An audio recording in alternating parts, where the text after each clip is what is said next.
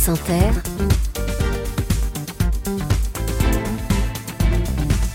le 7-10. Et c'est un écrivain français qui est à votre micro ce matin, Mathilde Serrel. Bonjour Jean-Baptiste Andrea. Bonjour Mathilde. Ravi de vous recevoir pour cette première sur Inter. Absolument. Eh oui. Ravi d'être là. Merci de m'inviter. On pourrait même dire que vous êtes un jeune romancier quand même. hein. À 52 ans, c'est seulement votre quatrième roman. Vous qui êtes devenu écrivain à 46 ans, vous avez 6 ans en âge littéraire Absolument. et intérieurement aussi. Le double hein, intérieurement. D'après ce que j'ai pu lire. Donc vous avez 12 ans. Vous voilà finaliste du prix Goncourt dans le carré d'as des derniers auteurs en lice. Réponse dans une semaine, euh, mardi prochain. Et vous dormez comment en ce moment? Je dors comme un bébé. Euh, non, j'ai appris. C'est vrai? C'est quoi votre non. secret? Ça m'intéresse. Alors oui, oui, non, mais j'ai appris très tôt dans, dans ma carrière artistique parce qu'on est tout le temps en train de gamberger euh, et après de longues, longues nuits blanches, de longs mois, de longues années de nuits blanches qu'il fallait euh, débrancher la nuit. Donc j'ai un petit bouton que je débranche. Là, je l'ai rebranché ce matin pour être à 100%. Mais euh, voilà, donc je débranche ce petit bouton qui fait que j'arrive à dormir euh, correctement. Alors, les auditeurs, retenez bien cette astuce. Je débranche le petit bouton intérieur. Veillez sur elle, c'est le titre de ce roman publié aux éditions de l'Iconoclaste et dont les lecteurs se refilent le nom hein, depuis la rentrée. Un véritable phénomène. Vous êtes septième des ventes depuis au moins un mois. Un roman d'amitié, d'amour, de vengeance, d'apprentissage. 600 pages de voyage à travers le temps de 1914 à 1986 en Italie et de rebondissements aussi multiples. Une grande fresque romanesque, presque comme on n'en fait plus, d'une certaine manière, Jean-Baptiste Andrea. Oui, c'est vrai que moi j'ai eu envie d'écrire un livre, le livre que j'ai envie de lire en tant que lecteur, en fait, le genre de livre que je lisais euh, quand j'étais gamin. Alors j'étais, j'étais obligé de me coucher très tôt. euh, Dans mon souvenir, fallait être au lit à 8 heures. C'était assez strict. Mm. Et vous lisiez pendant je combien de lisais temps comme beaucoup de gens. Toute la Oh, nuit non, non, non, quand même pas. Non, parce que j'ai vraiment besoin de, de, de bien dormir. J'ai besoin de mes 8 heures de sommeil, c'est très important, sinon je suis grognon. Ça, c'est votre côté, j'ai 12 ans. Ah, Exactement. Et mais je lisais une bonne heure sous ma couverture et, et, et notamment j'ai lu euh, les Trois Mousquetaires comme ça.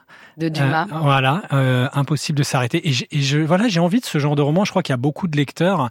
C'est presque un secret honteux. Les lecteurs me disent ah mais moi j'adore le romanesque. En fait ah oui moi aussi moi aussi. et voilà, moi j'ai- envie de romanesque et je en tant que lecteur et, et en tant qu'auteur euh, aussi. Un roman populaire aussi, euh, qui est primé au Goncourt. Euh, Ce sera pas la première fois, mais c'est rare. Pierre Lemaître l'a eu il y a 10 ans avec Au revoir là-haut. Voilà la définition qu'il donnait du roman populaire dans cette matinale. On a un petit peu l'impression, dès qu'on est populaire, qu'on doit être démagogique. Alors moi, je fais le pari inverse. Je fais le pari qu'on peut avoir des romans que j'appellerais au fédérateur, dans la mesure où euh, un adolescent peut euh, trouver de l'intérêt à lire un livre, et puis celui qui, euh, à la page 430, va voir qu'il y a une petite parodie de Proust, ça va l'amuser. Mais en même temps, ça n'exclut aucun lecteur et aucune lectrice. C'est un peu ça l'idée. Vous êtes d'accord avec Jean-Baptiste, euh, avec euh, Pierre Lemaître, Jean-Baptiste Andrea, je vous Oui. ai fusionné. Euh, oui, non, non, je pourrais pas le dire mieux. Je crois qu'on a, j'ai presque l'impression de nos jours qu'on a laissé euh, au cinéma la prérogative de raconter des histoires, comme s'il y avait quelque chose d'un peu, euh, d'un peu vulgaire dans le fait de, de raconter une histoire et que forcément ça, ça excluait euh, la profondeur.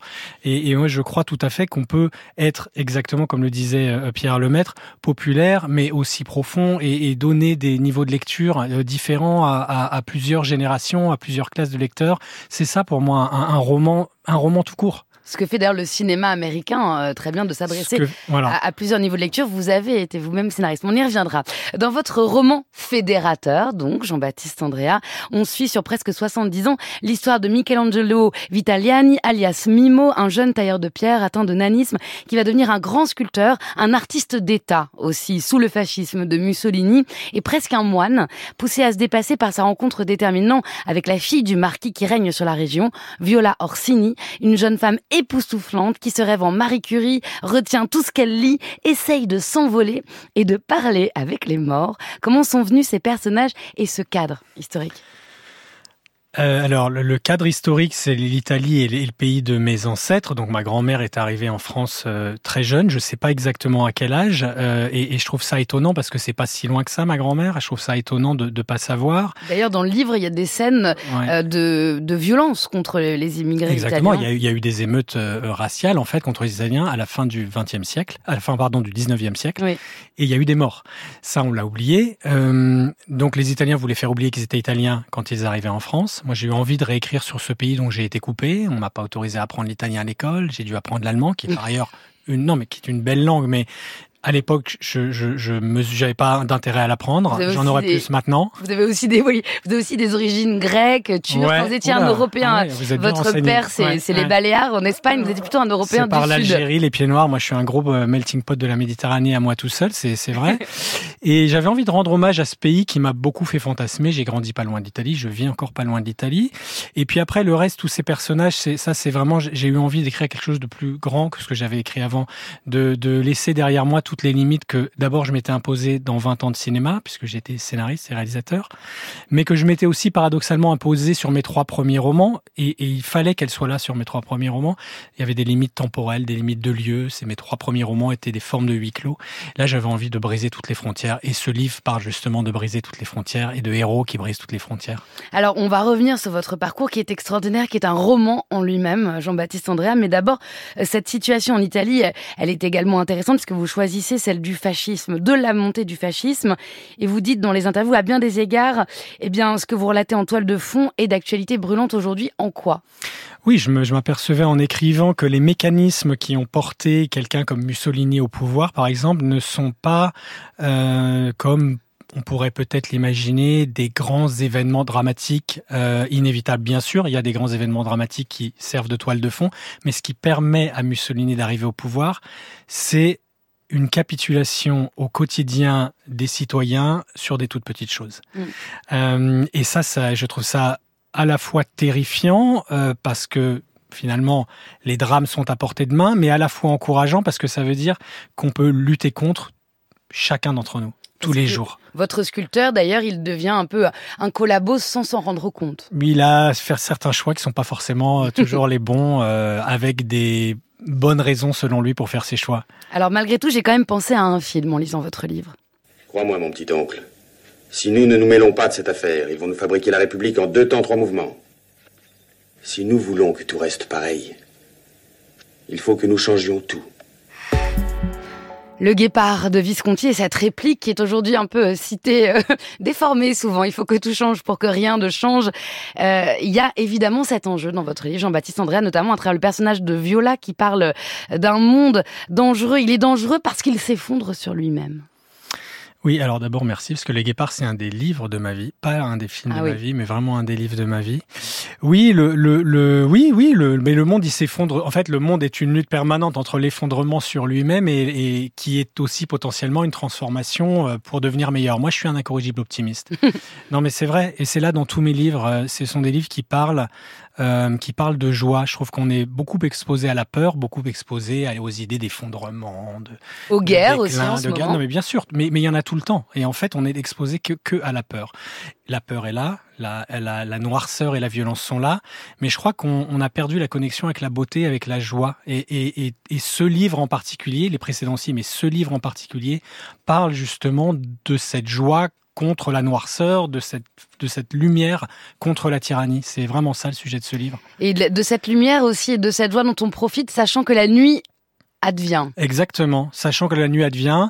Euh, oui, oui, bah c'est, mais c'est Ce aussi. que vous écrivez. Ouais, je sais, non, mais je, je, ouais, je- je me rappelle bien cette Vous vous phrase. souvenez? Je me suis d'ailleurs dit, il y a peut-être que moi qui vais la comprendre. Merci Mathilde, Non, non, on est bah, au moins deux. On est deux. ouais. Voilà. Euh, ouais, tout à fait. Non, mais je crois qu'il faut avoir conscience des deux, et c'est très important de ne pas ignorer la noirceur. Moi, je, et je, je voilà, c'est très important. Elle est là dans mes livres, mais c'est très important de ne pas non plus euh, ignorer son contraire. Alors c'est aussi un roman féministe, vous autorisez à prononcer le, le mot, euh, je trouve, à travers le personnage de Viola, mais aussi de la statue, euh, celle en fait qu'on enferme pour la protéger. Finalement, c'est une rhétorique qu'on retrouve souvent à l'endroit des femmes. Il vrai qu'on parle de vous maintenant. Vous êtes euh, donc issu d'une famille de pieds noirs à Cannes. Euh, vous avez eu la mention très bien au bac, vous avez fait Sciences Po, puis vous avez été professionnel de l'écriture. C'est moi qui ai dit ça. Oui, c'était quoi cette vie, Jean-Baptiste Andrea, qui n'était pas une vie d'écrivain?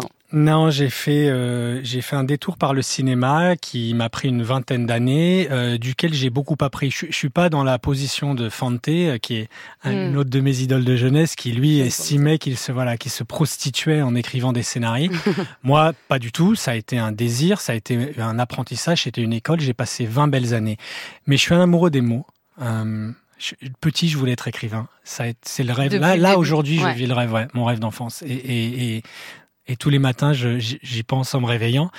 Et euh, j'ai pris ce détour par le cinéma, mais plus j'avançais dans le cinéma, plus les budgets devenaient importants, plus je m'éloignais des mots, plus je m'éloignais de ce qui comptait pour moi, plus je m'éloignais de moi. Et en 2016, j'ai essayé de tout plaquer pour essayer autre chose, pour essayer de revenir, de me rebaigner dans ce, ce cette eau qui m'avait donné, enfin qui, qui m'avait soulevé quand j'étais gamin et, qui me nettoyait. Et j'ai écrit mon premier roman, Marraine, paradoxalement pour moi. Je me suis pas dit je vais le publier.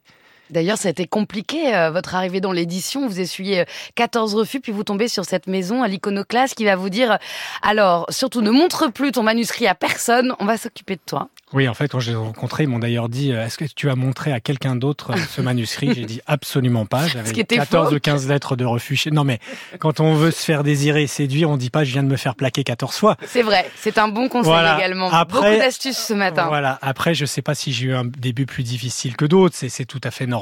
Euh, il faut quand même se rappeler qu'un éditeur reçoit des milliers de manuscrits euh, chaque année, donc c'est un peu difficile de, de, de, de trier. Là, c'est vrai qu'à l'iconoclaste, on est, c'était le destin de, pour moi. Ouais. Sophie de Civry, voilà. on, peut, on peut la citer à sa mémoire, oui, oui, hein, qui bien est disparue euh, cet été. Voilà, c'était une très belle rencontre, c'était un coup de foudre entre nous. Euh, c'était, c'était le destin pour moi. C'est pas possible que je sois arrivé là à ce moment-là par hasard. Alors, vous pouvez quand même citer quelqu'un d'autre, c'est votre mère.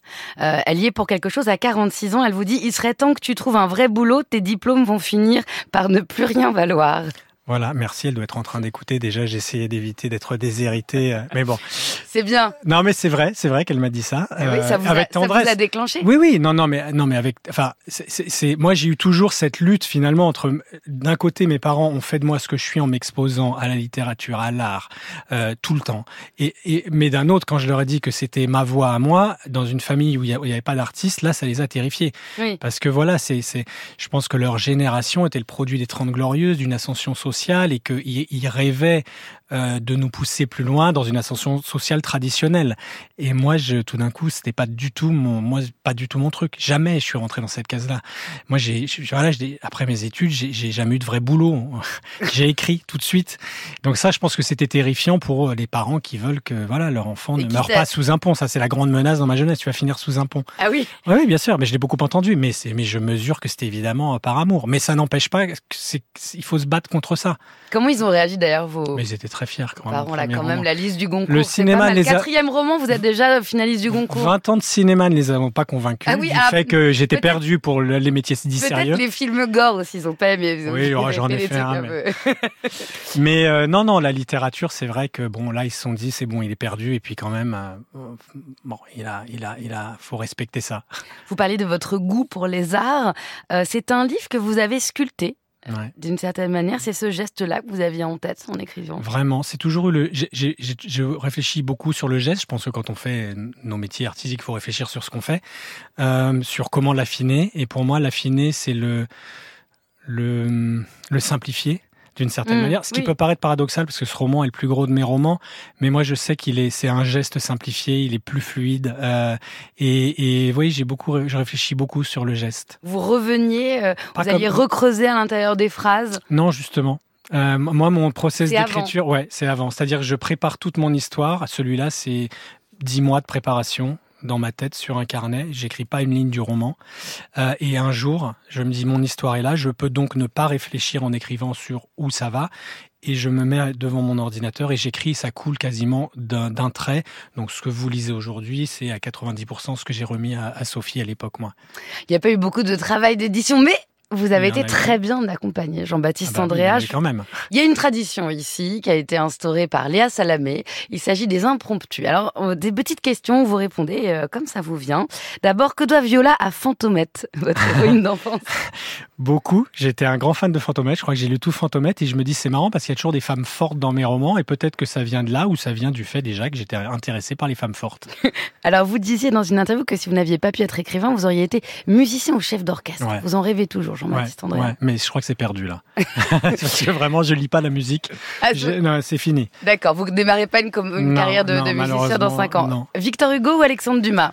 Alexandre Dumas, Michel-Ange, bien sûr, ou Fra Angelico Fra Angelico. À quelle dose utilisez-vous le mensonge? À zéro dose. Oh non, non, je vous jure, non, mais je vous jure, non, non, mais je vous jure que, non, mais euh, après, je sais pas, je peux peut-être dans la vie quotidienne balancer, transformer. Si, non, mais c'est pas vrai parce que j'ai dit que j'avais menti à Sophie de Civry. Ouais. Bon, allez, non, mais non, je Eh, suis, C'est pour ça quand même on est gêné. je suis maladivement honnête, moi, en fait. Je me desserre moi-même. Voilà. Euh, donc, j'essaie de ne pas mentir. Plus exactement, c'est pas quelque chose que j'aime faire. C'est D'accord. pas comme ça que je gère ma vie. Je préfère euh, faire autrement. D'accord, le plus, le moins possible. Non, les Anglais Allez. disent white lies, le petit mensonge blanc. voilà, ça, je veux bien. Votre superstition la plus absurde? Je, je sais pas. J'avais plein de troubles obsessionnels compulsifs quand j'étais gamin, donc je pense que j'avais beaucoup de petites superstitions du quotidien. Pour cette première sur Inter, vous avez fait un vœu, Jean-Baptiste Andréa. Je vais faire un vœu? Ouais. J'ai déjà fait. C'est fait là? Ouais. On peut pas savoir? Ben non, sinon il se réalisera pas. D'accord. Alors, votre quatrième roman, Veillez sur elle aux éditions L'Iconoclaste, est un des grands succès librairies de cette rentrée littéraire, auréolé déjà du prix Fnac et du prix Femina des lycéens, nommé dans la dernière liste du Goncourt ou encore pour le Grand Prix de l'Académie française. Je vous souhaite bonne chance. Merci. Tiens, puisque vous êtes maladivement honnête, elle était comment cette première interview sur Inter J'ai adoré. Ah là là Et j'ai menti en disant que je ne mentais pas, donc franchement, il se passe plein de trucs. Merci Jean-Baptiste André.